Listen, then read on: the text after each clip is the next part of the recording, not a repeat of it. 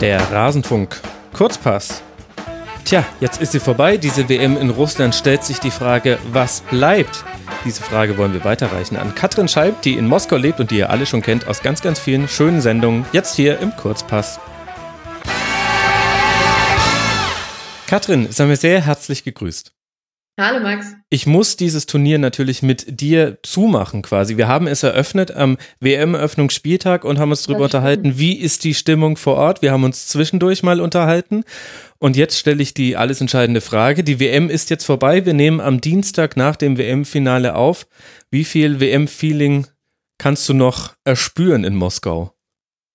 Oh, nicht mehr viel. Ähm, also man muss ja der Fairness halber sagen, das ist ja auch der Gang jeder WM, dass es nach der Gruppenphase schon was ausdünnt, ne? Hm. Weil alles, was vorher bunt, lustig, vielfältig ist, Fans aus so vielen verschiedenen Ländern, äh, das war ja schon ähm, ab dem äh, Achtelfinale nicht mehr so zu spüren. Es waren weniger hm. Leute zu sehen. Wenn du nicht explizit ins Zentrum gefahren bist, auf die Straßen, wo sich, oder auf dem Roten Platz und so, wo sich natürlich noch getroffen haben, also im normalen Straßenbild ist das schon weniger geworden. Ne? Und das ist natürlich, das flacht dann so ein bisschen abstimmungsmäßig.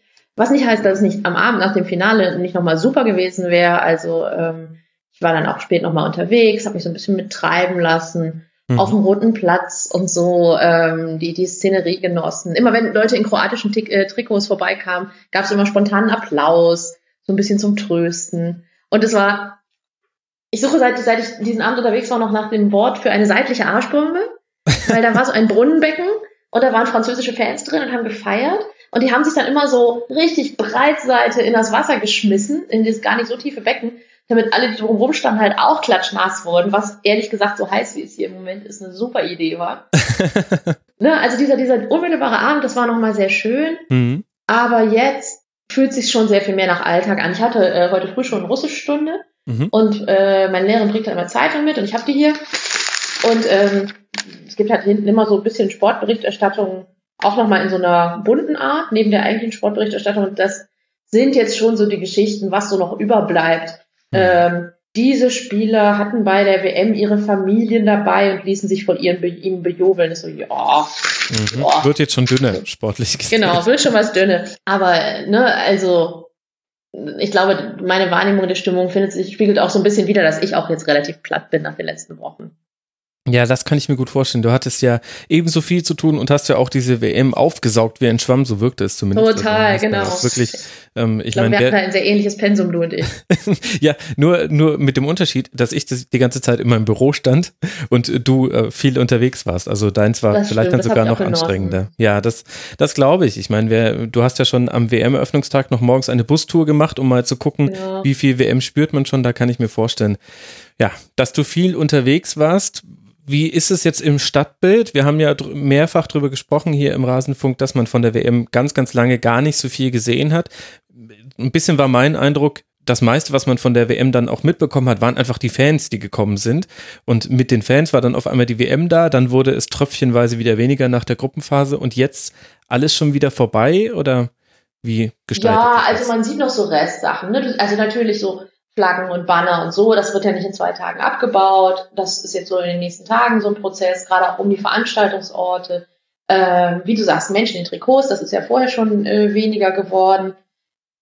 Ein paar Sachen, die jetzt irgendwie, du hast ja diesen Stichtag erwähnt, also am Tag des Turnierbeginns waren einige Sachen einfach auch noch nicht startklar. Also zum Beispiel hier bei uns um das Einkaufszentrum, was näher dran ist, haben die erst in den Tagen danach irgendwelche Fußballdeko aufgestellt ähm, als ich das jetzt zuletzt gesehen habe, stand die alle noch so, so Werbekampagnen von irgendwelchen Banken mit Fußballkonto-Deals und so. Ne, das, das ist jetzt zum Teil noch sichtbar. Das wird jetzt sicherlich weniger in den nächsten Wochen, aber es ist jetzt noch kein klarer Schnitt. Also du merkst schon noch, wenn du durch die Stadt gehst, dass hier mal WM war. Aber so, es ist halt wieder ein bisschen leerer in der Metro. Es sind nur noch in Anführungsstrichen normale Touristen hier. Der Moskau ist natürlich im Sommer immer voll. Aber es ist jetzt halt eine andere Art von voll. Es ist jetzt wieder mehr Leute, die mit Handys und Selfie-Sticks rumlaufen und weniger Leute in Trikots mit Schminke im Gesicht. Ja, okay, das ist eine schöne Umschreibung. Gianni Infantino hat natürlich gesagt, dass es die beste WM aller Zeiten gewesen wäre. Wir haben auch natürlich. gestern Abend noch ein Tribünengespräch dazu aufgenommen und mit einem Journalisten. Ich habe schon viel gehört über diesen Herrn Infantino. Das war doch ein Volontär, ne? Der hatte doch auch diese ja, an. Ganz toll. Ja, ja. Er soll auch für mhm. ein, äh, für ein Bettelbrot äh, bei der FIFA. Ja, so kennen da, wir sie. Ja, so kennen wir sie. Und das sind alles Altruisten. Jetzt ja. freuen wir uns auf Katar. Mensch, das wird super. Träumchen. Also Gianni Infantino fand natürlich alles super. Ich habe gestern mit einem Journalist, mit Hendrik Buchheister und mit Nies Arnold, einem Fan gesprochen. Der mhm. Fan Nils hat innerhalb von 15 Tagen alle zwölf WM-Stadien besucht, unglaublich, und hat das, macht das schon seit der, also irgendwann hat er mal so fallen lassen in einem Nebensatz, dass er auch schon bei der EM in Belgien damals gewesen wäre. Also sprich, der macht das schon lange. Mhm. Und die hatten allerdings auch sehr, sehr viel Positives zu berichten. Also da hatte Total. ich zum ersten Mal den Eindruck, in dem Erleben vor Ort war das wirklich auch eine tolle WM. Ja, also weil, weil halt auch einfach weil, weil das Menschliche halt dann, dann so rauskommt, ne? Ähm, das im Alltag und das Helfen und kennst du wen und Leute sprechen dich an. Wir saßen gestern noch mit ein paar Leuten zusammen, die alle hier waren, um über die WM zu berichten, teilweise Journalisten, teilweise auch Leute aus der Technik.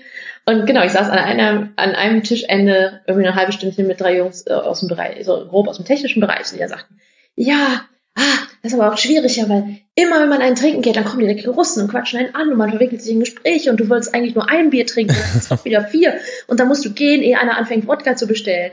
Also, ne, diese Neugier auf Leute, die da so anreisen und wo kommst du her, was machst du hier, das ist auf jeden Fall eine große Sache gewesen. Ich weiß nicht, wie, wie hast du gesagt, Nils hieß der Fan, mhm. wie er es erlebt hat, aber ich glaube, dass sich das ganz gut deckt, dieses, ja. ja, dieses Interesse an dem Fremden, der da kommt. Zum Teil ja eben auch in Städte, wo du als Touri normalerweise nicht hinfahren würdest.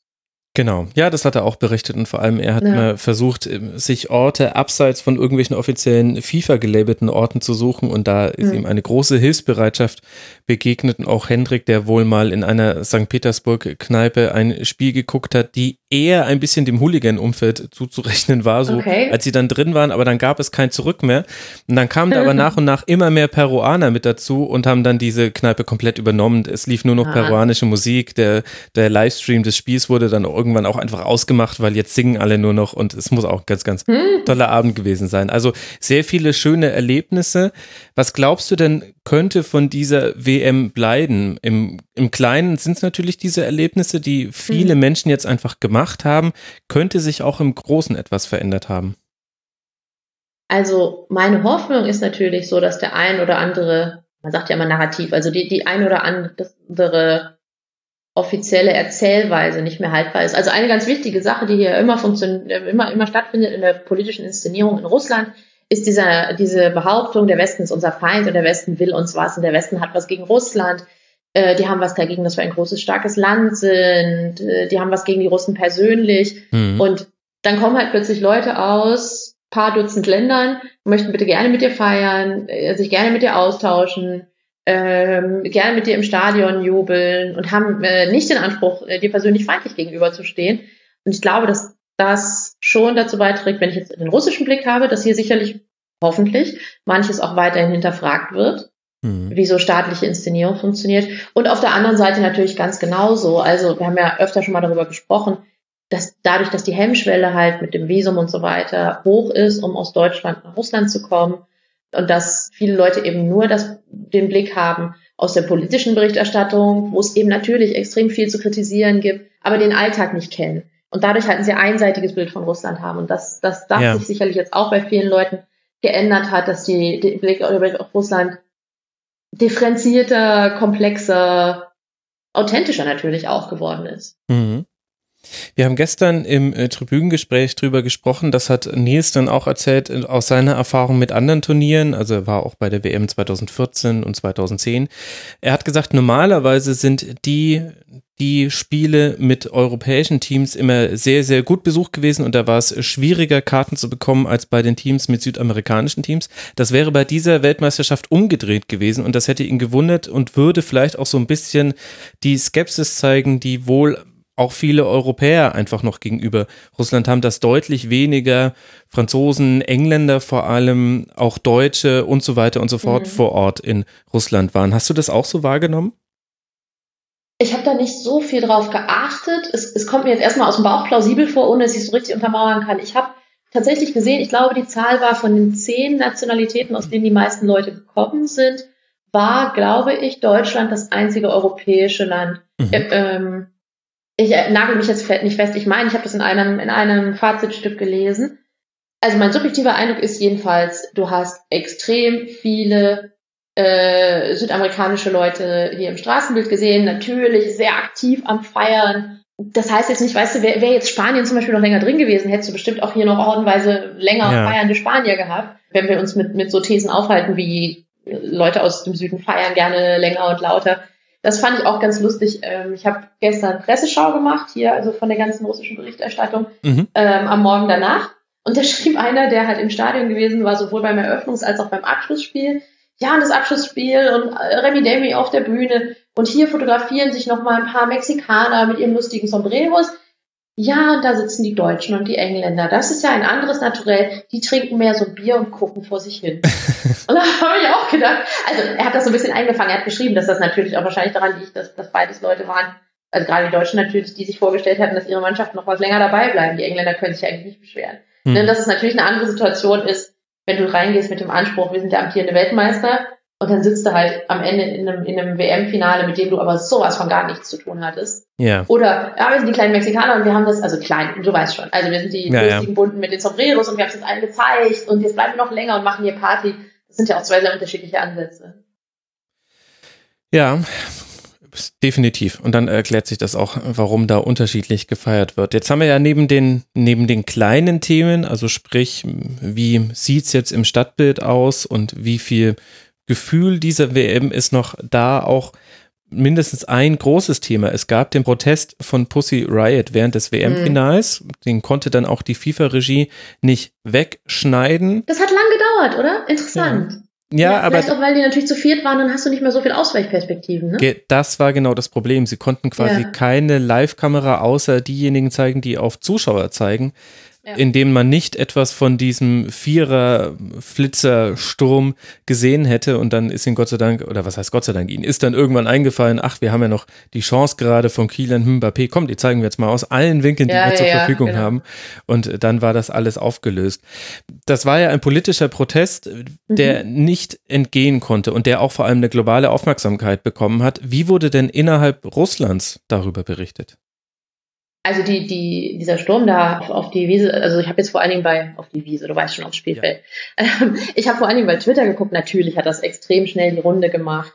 Ähm, und Pussy Riot waren ja dann auch relativ äh, offensiv gerade, die sind ja sehr aufgestellt in sozialen Netzwerken, das heißt, ja. die waren einfach parat, dass sie das ab dem Moment kommunizieren. Natürlich hat das gut gestreut. Du hast beide Arten von Stimmen gesehen, ne? Unterstützung, aber auch müsst ihr uns hier das Finale stören. Sowas gab's beides.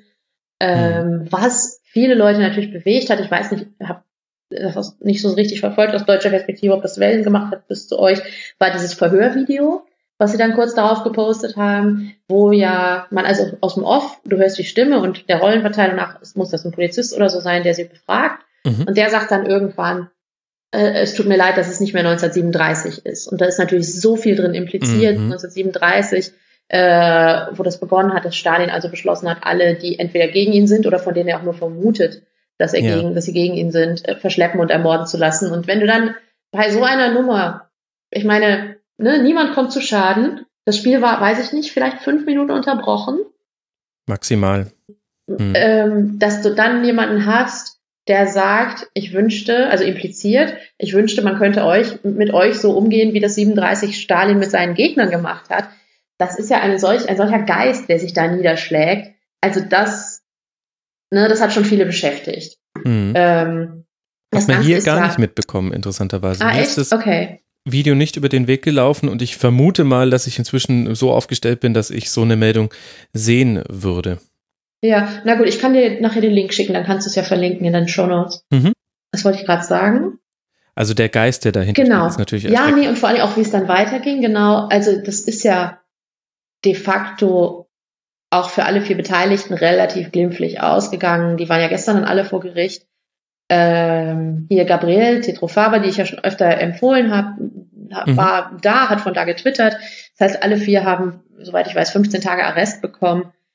Ich bin relativ sicher, dass denen allen das wert war. Die werden sich natürlich auch vorher ausgemalt haben, was, was kann maximal passieren.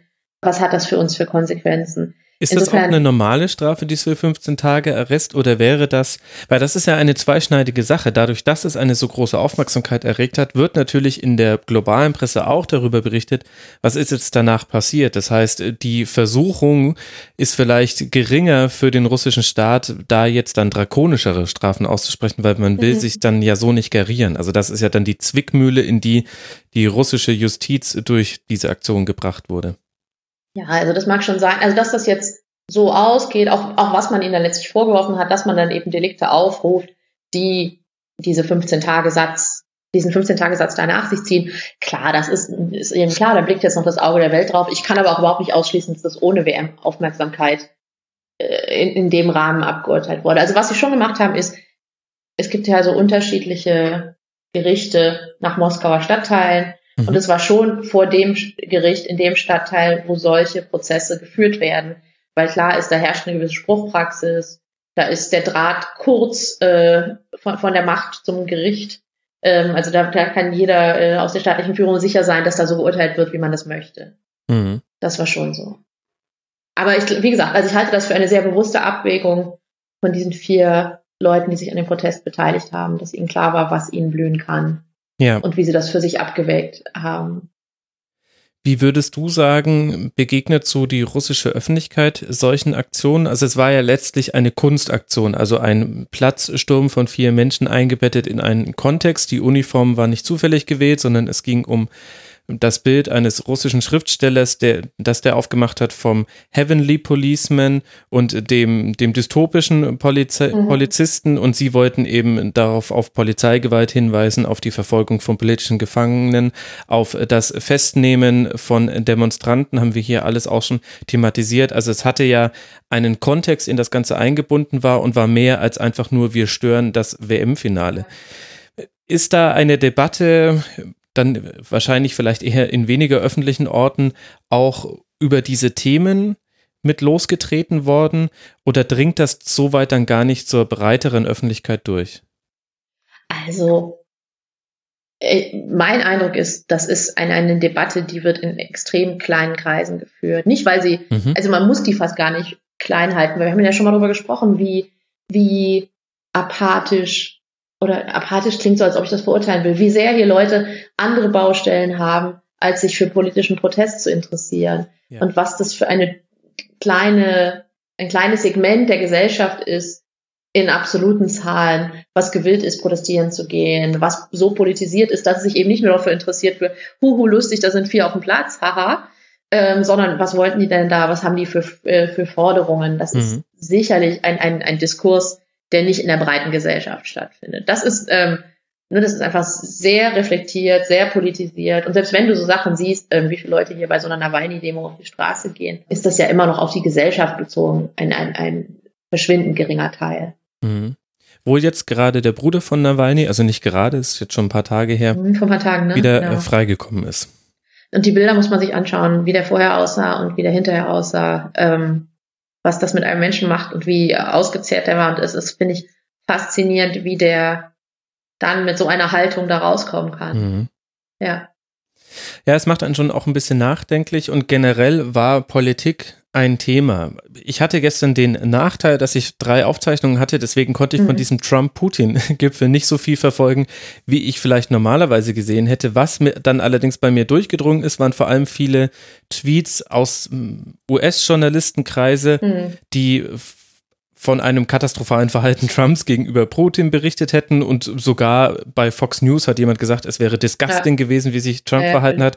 Deswegen, weil ich das auch aus dieser Quelle dann gehört habe, übernehme ich jetzt mal diese Meinung. Also äh, Trump äh, hat sich da wohl nicht so schlau verhalten gegenüber Putin. Wie ist denn jetzt in Russland die Berichterstattung? Ist ja durchaus besonders, dass nach so einem großen sportlichen Event direkt so ein schon nicht unbedeutendes politisches Event kommt.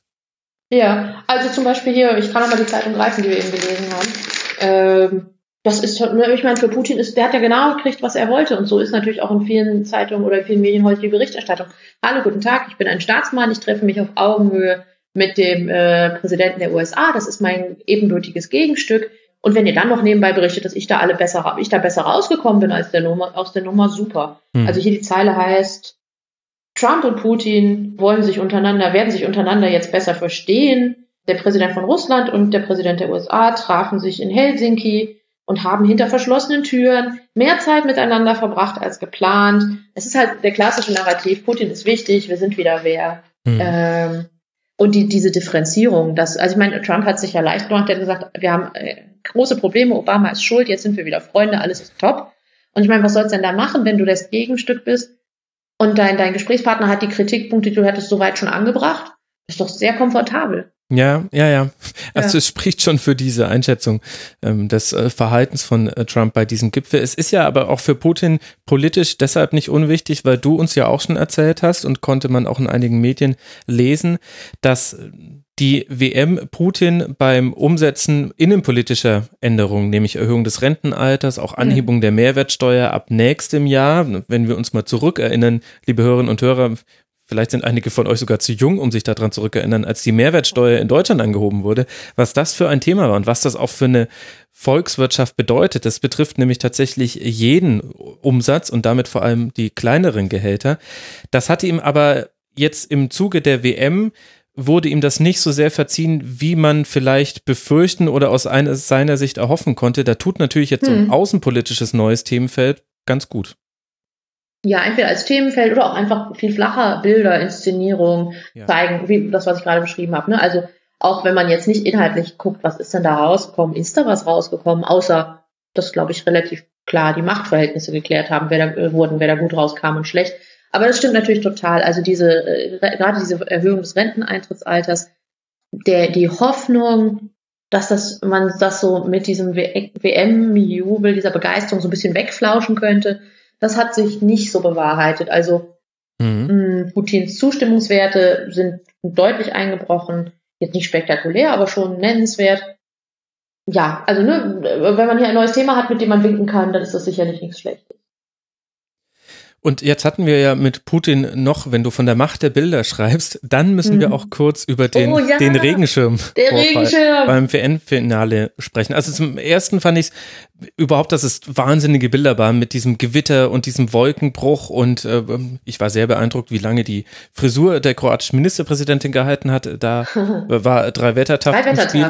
Yes! Moskau die Frisur hält. Wie gut, dass wir keine konsumverseuchten Rezipienten sind. Aber dann gab es eben. Mal, frag die doch mal, ob die nicht Rasenfunk-Sponsoren werden wollen. Dann hast du auch immer die Haare schön. Das ist ja bei so einem Hörfunk-Audioformat immer wichtig. Ja, das ist ganz, ganz wichtig. Ich weiß aber auch nicht, ja. wie viel da noch zu retten ist. Da bleibe ich lieber bei der Hörer- und Hörerinnenfinanzierung. Aber jetzt gab es eben dieses ja schon sehr eindrückliche Bild, dass über Putin ein Schirm aufgespannt wurde und seine yeah. Gäste ganz, ganz lange im Regen stehen mussten. Gerade Gianni Infantino hat das auch richtig genutzt, fast schon für irgend so ein, weiß nicht, äh, äh, Regentanz. Also der fand das ganz toll und fand ja sowieso alles unglaublich lustig und der war so ein bisschen wie auf Krux der Mann. Also das ist jetzt aber nur eine ganz, ganz äh, vage Einschätzung. Genau, nur eine Metapher gewesen. Mich hat das ehrlich gesagt gewundert, denn Putin ist gleichzeitig der Mann, der sich inszeniert als mit freiem Oberkörper auf einem mhm. Pferd reitend, also als sehr, sehr martialisch und männlich und auch so Alpha-Tier-mäßig. Glaubst du, das war überhaupt in seinem Sinne? Wie kommt das? Normalerweise hätte er, er hätte ja wahnsinnig punkten können, wenn er gesagt hätte, bitte, bitte nicht über mich den Schirm, sondern doch bitte hier über, über meine Dame. beiden Gäste. Genau. genau. Und, und er steht im Regen und zeigt, was für ein toller Typ er ist. Ja, ich, ich weiß gar nicht, ob der sich was gedacht hat. Ich glaube, das war eine Situation und er hat seinen Security-Menschen hinter sich und das ist ein Mann und dessen Job ist Schirm. Ähm, und ich glaube, Putin war anderweitig ausgelastet. Klar, wäre ihm das jetzt eingefallen, hätte er es gemacht du, du kennst halt beides von ihm, ne? Du kennst diese Inszenierung, sehr galant, zuvorkommend, hm. ähm, traditionelle Rollenverteilung, hö höflich und freundlich gegenüber Frauen. Du hast genauso gut die Nummer, bringt einen Hund mit zum Treffen mit Merkel, lässt alle ewig warten, bis er, mit ihnen spricht. Hm. Ähm, und weiß eben, dass Merkel Angst vor Hunde hat. Also das genau, genau, sorry, genau, das war der Kontext. Ähm, Im Zweifel glaube ich nicht, dass das von ihm auch nur eine bewusste Inszenierung war. Der weiß einfach, der kann sich in Situationen was rausnehmen und ähm, das, das ist ja auf jeden Fall sein, sein Image, ne? Der Mann, der auch Ansagen macht und das tut, was er will und äh, nicht auf nicht auf verweichlichte Europäer Rücksicht nehmen muss. Also es ist einfach, ich glaube nicht, dass der irgendwelche Aktien da drin hatte, mhm. ähm, sondern da, der, das schadet dem, glaube ich, nicht groß in seinem Ansehen. Da sagen jetzt wahrscheinlich ein paar, das war sehr unhöflich. Und ein paar sagen, äh, lustig, die Westler mussten im Regen stehen und mein mhm. Präsident hatte einen Schirm und darüber hinaus es ist ne, eine, eine Handvoll Memes für alle. Es gibt jetzt einen eigenen Instagram-Account, Putins Schirm. ähm, und ja, dann sind wir damit auch durch. Okay, Gut, es war auf jeden Fall ein sehr ikonisches Bild und weil du die Macht der Bilder Total. genannt hattest, äh, fiel mir das dann. Äh, auf jeden Fall. Nein, also wir haben, also ich habe hier mit einer Gruppe Freunden geguckt äh, bei uns zu Hause. Das war sowieso lustig, weil die ganze, es ist ja Luschniki-Stadion ist nicht so weit weg von wo ich wohne. Mhm. Das heißt, ähm, immer so, hier donnert es und dann sieht man im Stadion wieder, ah ja, guck mal, bei denen ist der Regen schon. Ah, dann kommt der bestimmt auch gleich bei, oh, schau mal, hier ist er jetzt auch. Ähm, also das heißt, ihr hattet eure Regenschirme schon griffbereit. Klarer genau, Vorteil. Genau, was man, am, was man am Fernseher halt so hat. Klar. Und äh, genau, das lustigste Meme, was ich gesehen habe nach dieser Regenschirmnummer, wenn man so ein bisschen Putin und Schirm sucht, es gab wohl mal eine so eine Nummer unter freiem Himmel, wo neben ihm jemand, da war es trocken und lief neben ihm auch so ein Security-Mensch wahrscheinlich mit dem Schirm. Und dann kam so eine Böe und hat den Schirm so nach oben umgestülpt, ne, sodass quasi der breiteste Teil ja. des Schirms jetzt zum Himmel zeigt. Und da schrieb jemand, ein Schirm, um die Sonne vor Putin zu schützen. Ja, sehr, sehr gut. Also der Humor kommt auch nicht zu kurz bei dieser nope. WM. Ich muss auch sagen, das war so eine der interessantesten Sachen, die ich aus den Kurzpässen jetzt mit dir mitgenommen habe, eben wie humorvoll gerade in sozialen Netzwerken und auf mhm. Twitter äh, russische Leute unterwegs sind und ja, dass das im Grunde so ist wie überall, aber ich wusste eben mhm. nicht zum Beispiel, dass Twitter da so eine große Rolle spielt. Und die Wissenslücke, die du aber noch bei mir schließen musstest, und das hast du unwissentlich getan, indem du mhm. einen Artikel drüber veröffentlicht hast, ist Yandex. Magst du uns ja. kurz erklären, was das eigentlich ist und was du da rausgefunden naja, hast? Also immer, wenn in einem deutschen Satz Google vorkommt, kommt im Zweifel öfter mal in einem russischen Satz Yandex vor. Das ist quasi der Parallelentwurf. Also es gibt Yandex, die Suchmaschine, und Yandex Maps mhm. und dazu gehört dann auch Yandex Navi und es gibt Yandex Music und es gibt Yandex Transport und Yandex Taxi und so weiter. Ne? Also mein Handy auch ähm, ist halt voll mit irgendwelchen Yandex Apps weil das hier der Platzhirsch ist, was ganz vieles angeht. Und ähm, genau, Yandex, die Suchmaschine, hat eben verschiedene Daten rausgegeben, ähm, was während der WM gesucht wurde hier. Mhm. Und ähm, ja, also es war zum Teil halt so lustige Sachen wie das, äh, was du erwähnt hast, worüber ich geblockt habe, wie die, was die russischen Fans googeln, um rauszufinden, was singen denn jetzt die Leute, die da gerade aus dem Ausland gekommen sind. Das sind immer also Anfragen. Ähm, ich weiß nicht mehr welches Land, weiß ich nicht such mir das Lied Dänemark-Fans la la la. Oder warum, warum machen isländische Fans Wu? Ich denke ja nicht Wu, aber nah genug dran, da wird euch Yandex, schon helfen können. Das war natürlich hinreißend und auch, das ist auch cool, weil das natürlich diese Neugier zeigt, über die wir ganz am Anfang schon mal sprachen. Mhm. Was, ach, guck mal, diese Leute und ich weiß nicht so richtig, was machen die denn da? Ah, das kann man doch mal rausfinden. Das ist ja interessant, ne? Ja, total. Ich, und die Suchanfragen sind einfach super. Also, was rufen französische Fans Olé le Blio? Genau, genau. Olé finde ich sowieso schon super. Olé le Bleu. Ja. Cool. Da hätte ich ehrlich gesagt auch gerne die Antwortzeiten von Yandex gesehen. Also ob man dann dazu tatsächlich zu den, zu den äh, Schlachtrufen kommt oder was rufen ja. marokkanische Fans CC, Lied mexikanischer Fans ai ai ai. genau, das ist so, ja, alles klar. Ich weiß nicht, wie spezifisch das jetzt ein Ergebnis hervorruft, aber gut beschrieben. Und ich habe heute früh nochmal, also das Wort habe ich da schon gelesen, aber weil dann diese russische Stunde, die ich hier habe, da geht es auch immer darum, sind ihnen neue Wörter begegnet, seit wir uns das letzte Mal gesehen haben. Und so habe ich nun also auf einem Vokabelkärtchen vor mir stehen. Kritschalka. Kritschalka heißt Schlachtruf. Ah, sehr schön. Siehst du, und Aha. so bildet nämlich die WM auch weiter in allen es Lebensbereichen. Es ist ein einziger Bildungsauftrag. und was ich interessant ist ein reiner Bildungsauftrag. Als du mir von Yandex erzählt hast, also ich wusste schon, mhm. dass Google nicht äh, das äh, große Ding ist und ich kenne mich ja im Bereich der sozialen Netzwerke ein bisschen aus und da mhm. sind ja auch in Russland andere Platzhirsche unterwegs als die, ja. die man hier in Deutschland und in der westlichen Welt sieht. Und bei Yandex dachte ich sofort, na gut, klar, das wird ein russisches Staatsunternehmen sein, so ähnlich wie man es in China auch hat, mhm. wo mm, die großen, die großen sozialen Netzwerke und Suchmaschinen, das ist alles unter yeah. staatlicher Kontrolle. Und jetzt ist es ja aber ein russisch, russisch-niederländisches Unternehmen. Das fand ich total interessant. Das wusste ich nämlich vorher auch nicht. Hm. Aber ähm, also ne, sehr klar russisch geprägt. Ja, ja, also trotzdem nicht unabhängig, das wollte ich damit nicht sagen, genau. aber haben eben ihren Sitz immer noch in Amsterdam. Ja, Was ich muss diese, das, das war mir auch gar nicht klar. Ich hätte jetzt, also ich weiß, wo die halt in Moskau sitzen, aber war mir nicht klar, dass es nicht die Firmenzentrale ist.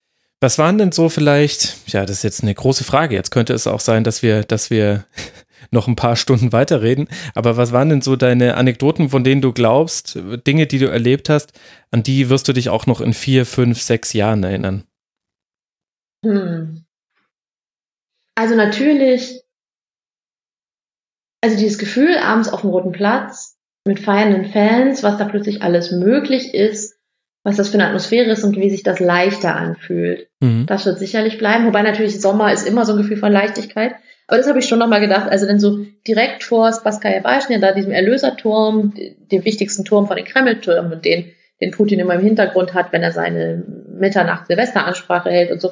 Da hatten irgendwelche Fans, hatten ein Handy auf den Boden gelegt, so eine kleine quäkige Box angeschlossen und tanzten da im Kreis drumrum, weißt du, so. Und andere Leute haben sich auf dem Boden gesessen, einfach ge gesetzt und geguckt und es auf sich wirken lassen.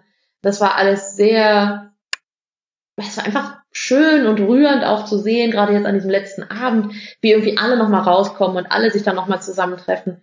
Also solche Sachen sicherlich.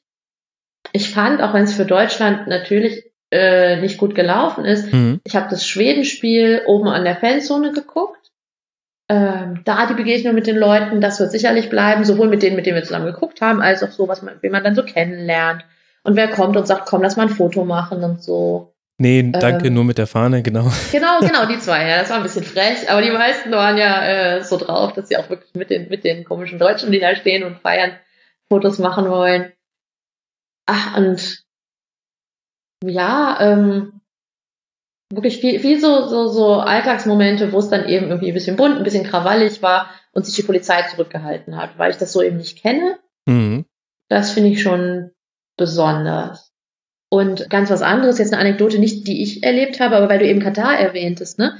Hast du die Geschichte mitgekriegt mit dem äh, Emir von Katar und dem Journalisten hier in Moskau? Nee. Okay, also es gibt hier ähm, natürlich große Stadt, viele tolle Hotels und somit das Schickste am Platz ist das Lotte. Ähm, ich glaube, das ist koreanisch. Ähm, jedenfalls, also, ne, ich, ich war damals in einer Veranstaltung, ich glaube nicht, dass ich finanzieren könnte, da zu übernachten. Mhm. Und dieser Journalist, jetzt, ich, ich kann, ich weiß es gar nicht mehr, für irgendein großes brasilianisches Medium, ich hatte ihn via Twitter angeschaut, die haben irgendwie sechs Millionen Follower, saß da wohl mit irgendjemandem im Gespräch und am Nebentisch saß der Emir von Katar, bestellte einen Latte eine Latte im Lotte, kann man sich gut merken, der offenbar 5000 Rubel kostete, was mhm. glaube ich so 80 Euro sind aus dem Kopf. Klar. Ähm, und dann ging der Emir, ohne zu bezahlen.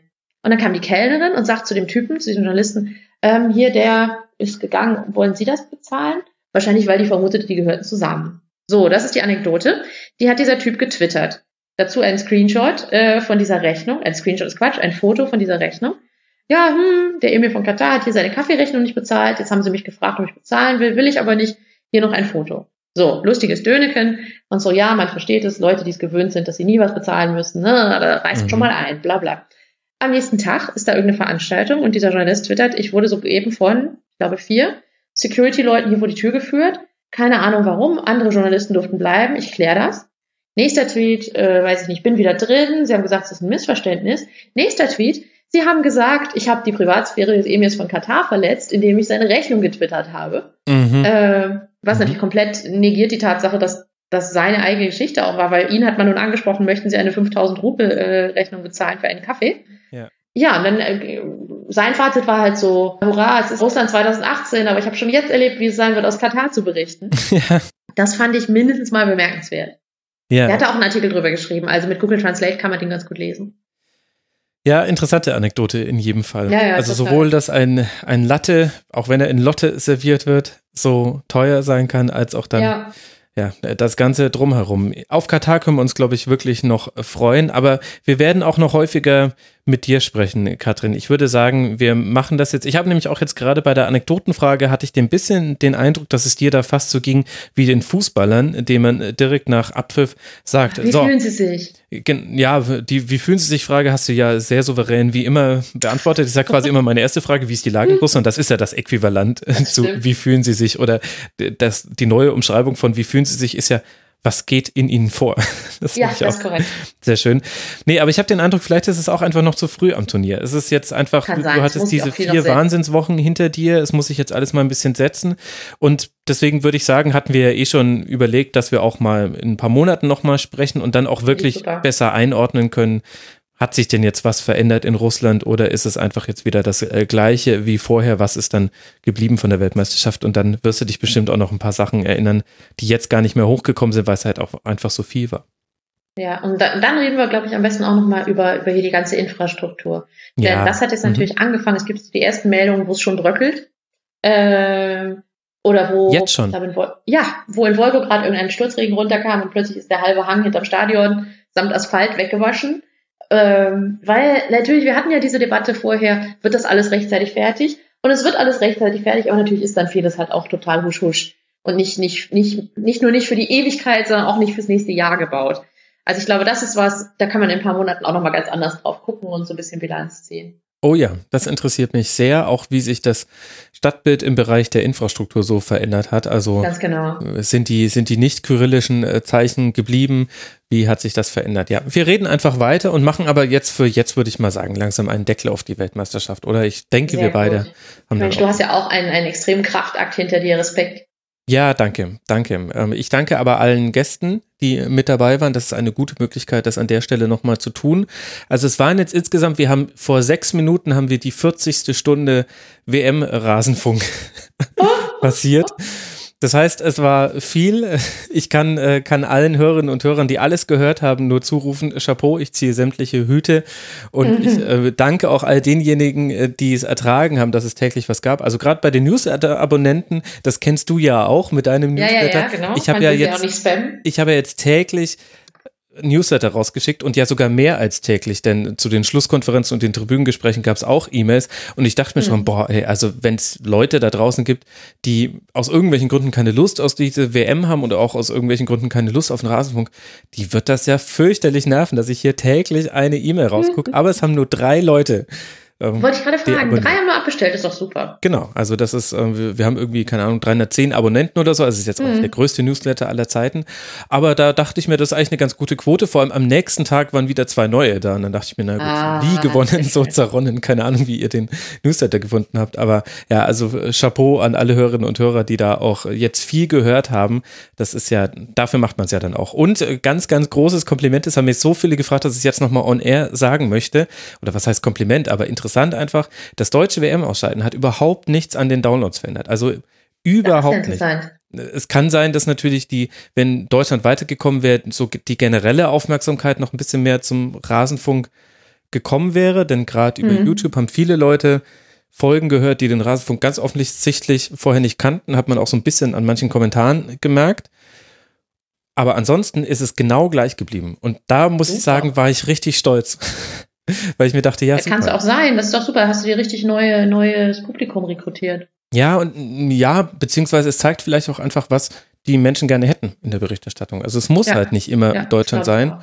Und wenn dann der, der Kurzpass zu Kolumbien gegen England einfach genauso häufig gehört wird wie der, wo ich mit einem Journalisten drüber rede, äh, wie bewertest du jetzt im Nachhinein das WM aus und wie hat sich da der DFB verhalten, dann finde ich, zeigt das schon. Also man kann so im Kleinen, ist ja hier kein, kein äh, reichweitenstarker Sender, mhm. aber im Kleinen kann man schon so mutig in Anführungszeichen sein, einfach nur über den Sport generell zu berichten und nicht immer nur die deutsche Brille aufzuhaben, schon auch mal ja. immer wieder. Aber das fand ich ja. sehr schön. Das hat mich. Super Ansatz, das finde ich auch weiterhin sehr gefreut. Und außerdem natürlich ganz, ganz großartig mit so vielen tollen Gästen äh, reden zu dürfen. Da muss ich jetzt stellvertretend dann einfach dir danken, Katrin. Es hat wie immer ganz, ganz große Freude gemacht mit dir. Oh, da bin ich gerne Stellvertreter, Max. Du kriegst sie ja alle insofern. ah, ich möchte nicht sagen, ich habe an zwei Bundesligisten während dieser WM, also insgesamt habe ich an drei Bundesligisten Mails geschickt mit Anfragen zu WM-relevanten Sendungen. Eine, einer davon hat reagiert und da gibt es jetzt auch die Sendung. Ich habe mit Florian okay. Bruns, dem Co-Trainer vom SC Freiburg, gestern über Standardsituationen gesprochen bei der WM, weil der ja. nämlich auch ein Spezialist für Standardsituationen ist und sowohl bei Werder Bremen als auch beim SC Freiburg da das wusste ich eben, dass er da im mhm. Training auch viel mit zu tun hat. Aber ich verrate jetzt nicht, es gab auch zwei Bundesligisten, die genau, trotz mehrmaligen Nachhakens äh, nicht mal reagiert haben. Da war ich dann auch ein bisschen beleidigt. Ja, nicht dachte, reagieren ist aber auch ein schwaches Bild. Absagen kann man ja. genau, vor allem in der Regel wird ja auf die erste Anfrage ganz selten reagiert und dann schicke ich immer noch so eine Woche später oder zehn Tage später schicke ich dann nochmal eine E-Mail, wo ich dann sage, darf ich in der Sache nochmal ganz kurz nachhaken? Viele Grüße. Ja. Und dann kommt halt meistens, ja, es tut uns leid, wir haben keine Zeit oder ähm, wir sind gerade in China oder was auch immer. Also naja dann kommt dann eigentlich die meist höfliche Absage. Aber die haben sich nicht mal gemeldet. Das habe ich mir gemerkt, liebe Bundesligisten. Ihr werdet jetzt in der Schlusskonferenz runtergeredet. So. Genau. Boykottiert. Du machst einfach keine Bundesliga mehr, Max. Ja, genau. Ja, du, für mein Zeitmanagement wäre es gut, vielleicht aber nicht für die Unterstützung. Also, vor allem äh, gestern Nacht hat mir noch jemand geschrieben, als ich dann die andere Folge, das Tribünengespräch, endlich online hatte und dann hing ich noch so ein bisschen rum, bin ein bisschen am Computer versackt und dann schrieb irgendwann nachts um zwei jemand, ja, also ich wollte mich ja total freuen über noch eine Vorschau auf die zweite und die dritte Liga. und da dachte ich mir auch so. Und da bist du in Tränen zusammengebrochen. ja, ich meine, war ja, war ja überhaupt nicht böse gemeint. Ist ja schön, dass die Leute Interesse haben. Aber da dachte ja. ich auch, Nee, also Entschuldigung, also vor allem Vorschauen ist das mit Abstand anstrengendste neben dem Rasenfunk ja, Royal, weil du dich auf tausend Dinge vorbereiten musst und ja. vor allem jeder Fehler tut weh. Also du hast irgendwie einen wichtigen Transfer vergessen, schon schreiben die Fans des entsprechenden Vereins, hey, du hast den Transfer ja, gar nicht angesprochen oder dann wird ja auch gerne gesagt, hier, du hast den Namen falsch ausgesprochen von irgendeinem neuen, ähm, was weiß ich, äh, schwedischen Supertalent. Genau, den man sich bis jetzt nur angelesen hat, also gar nicht weiß, wer gesprochen ist. ja, genau. Wobei inzwischen kenne ich ja die Aussprache-Datenbanken, die es da gibt. Äh, jetzt ja, wird es ein bisschen besser. Aber deswegen, aber da habe ich dann an der Stelle auch mal geantwortet und habe gesagt, also Entschuldigung, da brauche ich jetzt mal eine Pause. Es wird keine Vorschau auf die zweite und dritte Liga geben, liebe Hörerinnen und Hörer. bitte, bitte hört nicht auf, alle zu unterstützen. Ja, gut. Das Sehr wird gut. das Spannendste, wer von den Unterstützerinnen und Unterstützern bleibt. Ähm, genau. Der, es lief sehr, sehr gut während der Weltmeisterschaft. Dafür herzlichen Dank, liebe Hörerinnen und Hörer. Und ansonsten gibt es jetzt eine kurze Rasenfunkpause. Es tut mir leid, Katrin, du bist jetzt anwesend, während ich noch so Hausmeisterei Das ist in Ordnung. Du, ich, kann auch, ich kann auch Fragen stellen. nee, nee. Max, wie lange möchtest du dir Zeit nehmen? Ich bin gleich noch durch. Ich, ich, nein, nein, es, es wird beim Kurzpass bleiben, keine Angst.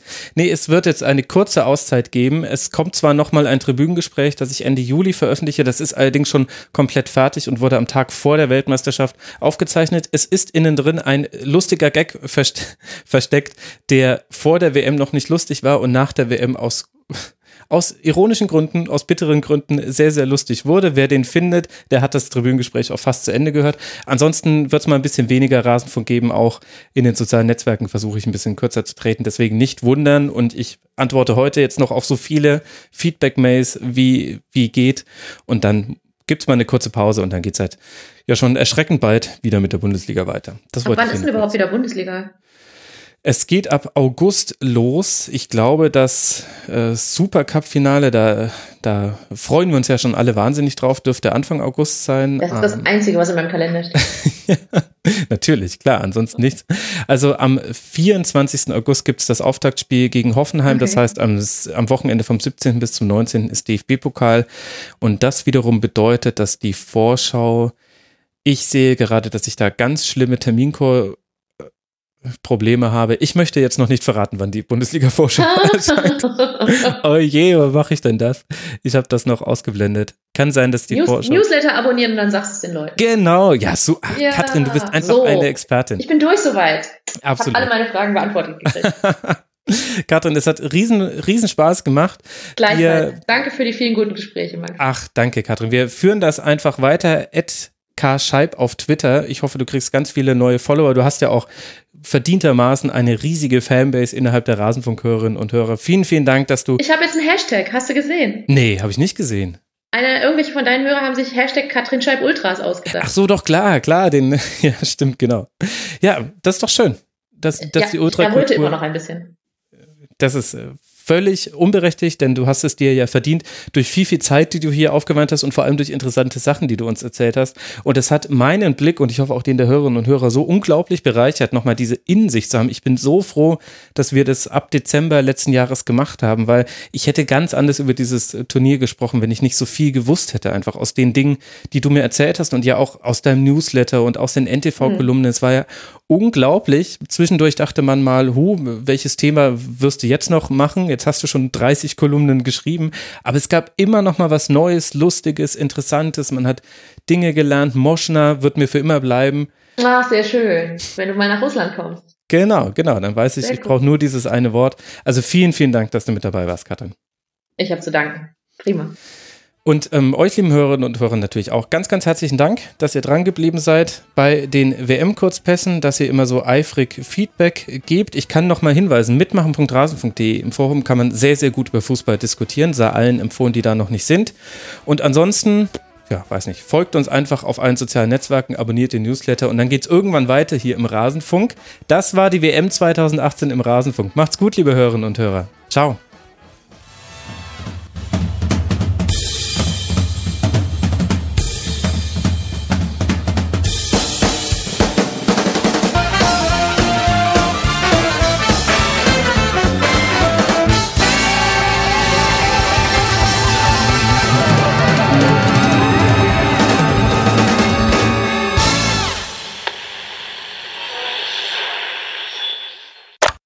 Feierabend. Yes.